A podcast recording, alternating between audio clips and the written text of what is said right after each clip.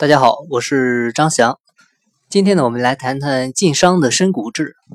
深股又被称为顶深股，这个概念起源于晋商，是晋商在股份制中的一个独特的创造，就是给不出资的优秀员工一定的深股，让其参与经营管理和分红。今天呢，我们就来看看深股的起源，以及深股的特点，还有它的运行机制。清朝道光年间，当时的徽商开始走向没落，而晋商呢，却凭借票号业的兴起，迈向了事业的顶峰。从道光三年，也就是一八二三年，距今也是有将近两百年的时间了。从当时第一家票号日升昌诞生到辛亥革命后，呃，票号衰落，这是将近一百年的时间吧。票号经手汇兑的银两呢，达到了十几亿两之多。而期间呢，却没有发生过一次内部人卷款逃跑、贪污或者诈骗的事件。这种奇迹的发生，当然一定程度上有赖于内部严格的管理。但这种管理之所以有效啊，还在于其有效的一个激励机制。而这种激励机制呢，就是以深股制为形式的分享制。那分享制就可以理解为全体员工分享企业红利。晋商票号中啊，员工的待遇是相当好的。这种待遇包括两部分，一个呢是实行供给制，就是所有员工吃住呢，他都在票号里面。本地的员工呢，节假日可以回家；外地的员工按远近不同，都有不同的假期。在票号期间呢，吃住用穿啊，以及外地员工的一个回家的差旅费，都是由票号负担。而且呢，吃穿供给的这个标准，在当时看来呢，也是非常之高。第二个呢，就是收入，收入呢又分为两项，一个是每年养家用的工资，票号中呢当时称为薪金，辛苦的辛，金钱的金，很好理解呢，就是通过辛苦换来的一个收益。出图之后呢，就可以享有薪金，通常呢从每年的十两银子开始，最高呢可以达到一百两，大部分是在七十两左右，这是工资的一个工资的部分。另外一个呢就是分红。这种分红呢，就是票号中独具特色的一个深股制。晋商票号实行股份制，东家所出的资本呢，被称为银股或者财股。一家票号通常由若干个东家组成，拥有银股者呢，作为东家是票号的所有者，他们决定大掌柜的一个任用。大掌柜就相当于今天的总经理或者总裁啊，东家也就是所有者。承担经营的全部风险，并且呢参与分红，而经营者呢所拥有的是深股，又称为劳股或者人力股。现在呢我们也称为在职股或者岗位股。啊，这种股呢它不用出钱，是由东家根据员工的工龄、嗯职务贡献、工作态度等等吧来进行一个赠与。通常呢一股会分为十厘，当员工工作一定年限，呃刚才我们提到的那个薪金达到七十两银子之。呃，七十两银子的时候呢，就可以开始享有深股。一般的最低是从一厘开始，也有个别票号是从零点几厘开始啊。最高的可以达到十厘吧，甚至更高。一般的话是从一厘到十厘之间。山西票号的深股制啊，呃，俗称就叫顶深顶生意、顶深股。其实呢，它就是对其管理者和员工的一个重要的激励机制。票号的股份啊，分为银股和深股两部分。东家出资呢，形成银股；掌柜的和伙计根据劳动所占份额构成深股。顶深股者呢，没有年薪，只有应支银。啊，每股每年的应支银呢，一般是在三百两到五百两左右。到账期合账分红的时候呢，从红利中扣除。如果没有红利可分，那么顶深股者呢，就只能享有这个应支银。没有分红可分，但同时呢，他也不用承担亏损责任。这种深股制啊，接近于西方管理层，嗯，持股以及员工持股。他把大掌柜以及员工的利益啊，与票号的利益、东家的利益紧密的联系在了一起，能够激励大掌柜和员工的努力工作，同时呢，增加票号人员的稳定性和创造性。下面呢，我们就来看看深股的特点。深股其实并不是传统意义上的股份啊，仅仅是一种分红权，可以理解为其就是一个分红凭证。换句话说，就是深股和银股啊都参与分红，但人在深股在，人离开票号呢，深股自动取消。各个票号深股参与分红的方式呢，它也不同。有的票是一股银股与一股深股同权参与分红，有的票号呢就是首先按那个比例分开银股和深股，然后再分红。比如说，如果说银股和深股按六四分成，那么盈利一百万两一百万两银子的时候呢，那个银股就得六十万两，深股呢就得四十万两。啊，如果说深股总共是一百厘，那每厘可分银子就是四百两。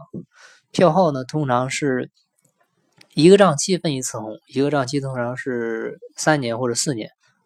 呃，而且呢，由东家在分红的时候啊，根据员工职务的变动，还有业绩的情况，决定深股的一个调整。正常情况下呢，多数人深股都会增加，个别的，比如说你犯错误啊，或者说业绩差的，也有降低深股的情况。而且呢，深股是分盈不分亏，就是说深股只有权利，没有风险。这种深股值类似于现在有的企业员工他不出资只分红。按照职务和业绩决定的干股，很像干股和深股其实很像，其中的区别也不大。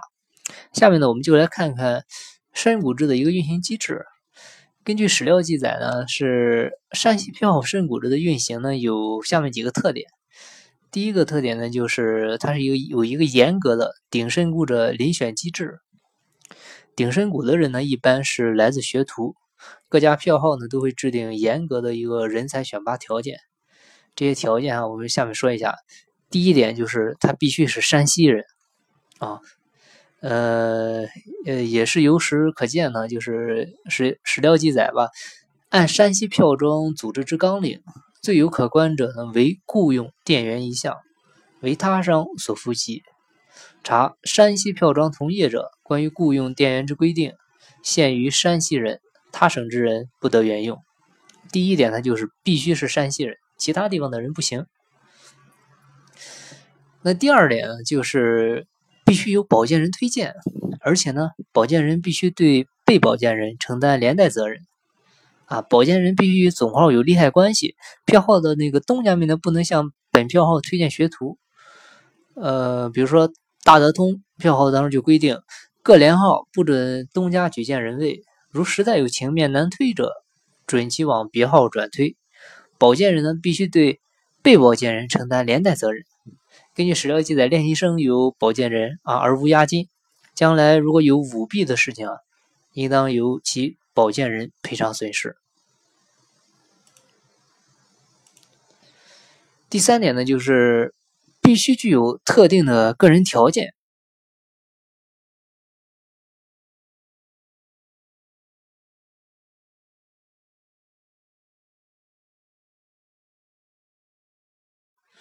比如当时有一个制成信号，规定招收的学徒必须在十五岁以上、二十岁以下，身高呢必须五尺以上，家世清白，五官端正，语言流畅，举止灵敏，善珠算，精书法。又比如携程前号，他当时招收招收那个学徒啊，是除呃年龄、家世吧与制成信号相同以外吧，更要求习于礼貌，不但于不但远行。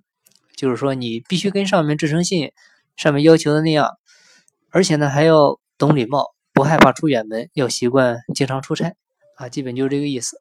这是第三点，必须具有特定的一个个人条件。第四点呢，就是必须经过考试合格啊。当时学徒招收的时候呢，必须考试啊，这个也是有史料记载的。我们来看一看，呃，史料上是这么说的。票号收练习生，以为培养人才的根基。欲为练习生，先托人向票号说相。票号先向保荐人寻练习生的三代作何事业，再寻其本人的履历，认为可试，再分口试和笔试两种。成为学徒后呢，还必须经过三年的严格训练和七年以上的班级考核，成绩合格而且没有过失者。才有顶深股的资格。我们看，其实深股的取得呢，没有那么容易，不是说东家给谁就给谁了，而是有层层的限制条件。而达到这些条件的对象呢，正是优秀的人才，也是东家愿意激励和留下的人才。而同时，深股制的存在本身也就是一种激励机制。没有深股的员工拼命想得到这个深股，啊，得到深股的人呢，去拼了命的赚钱，想要更多的分红，这就是深股制的一个精髓和奥秘之处。啊，下面我们再来看看特效的顶深股者的一个激励机制。善息票号根据经营者能力和经营业绩啊形成了层次分明、体系完整的等级深股制度。总经理也就是大掌柜，他的深股呢一般可以顶一股，大约是十厘吧。啊，副总经理、总监级别呢一般是二掌柜、三掌柜，啊可以顶七八厘不等。一般员工呢可以顶一两厘或者三四厘啊，而且每逢账期呢可以增加一到两厘。我们刚才说了一般三四年是一个账期，嗯，从一厘到十厘呢是十个等级，从一厘半到九厘半又是九个等级，这两者加起来呢一共就是十九个等级。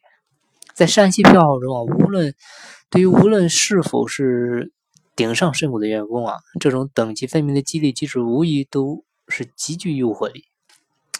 以至于当时在各票号当中啊，都流行了这样一句话：“薪金百两是外人，深谷一厘自己人。”同时呢，为防止大掌柜的短期行为啊，山西票号还规定，大掌柜退休之后仍然可以享受若干年的红利。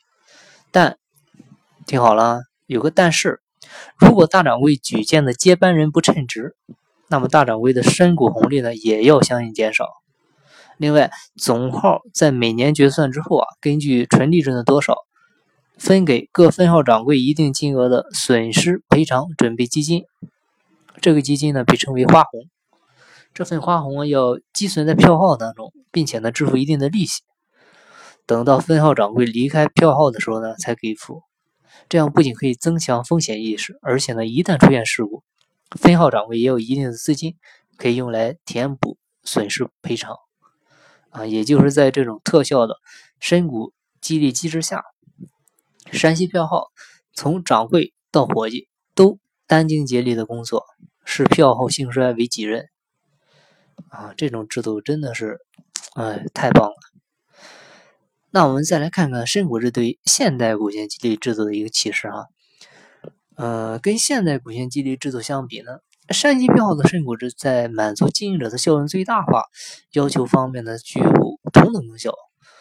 首先呢，管理层通过持有的股份可以享有对应的剩余控制权和剩余索取权，这样更有利于参与企业决策，从而呢保护自己的一个专属性人力资本，防止人力防止人力资本的专用性带来一个套牢问题。其次呢，通过管理层持股呢，管理层实现经营者、所有者身份的统一。真正成为名副其实的老板。第三点，由于信息的不对称性，而管理层掌握更多关于企业价值的信息。当企业价值被低估，或者企业存在潜在的管理效率空间时呢？通过管理层持股重组企业，可以获得超额的收益。虽然现在股权激励制度在我国上世纪九十年代。才开始有企业实施啊，但是目前我国一千多家上市公司中，已经有两百多家正在探索这种管理层制度的改革。尤其值得注意的是，由于我国的企业股份制改造大量会涉及国有资产，因此呢，与西方国家经典意义的股权激励相比呢，它具有很多自身独有的特点，而跟山西票的深股制相比呢，也是有很大的不同。借鉴山西票号的深股制，中国企业在实施股权激励制度的时候呢，首先要采用任人唯贤、唯才是举这样的一个经理人人才选拔机制。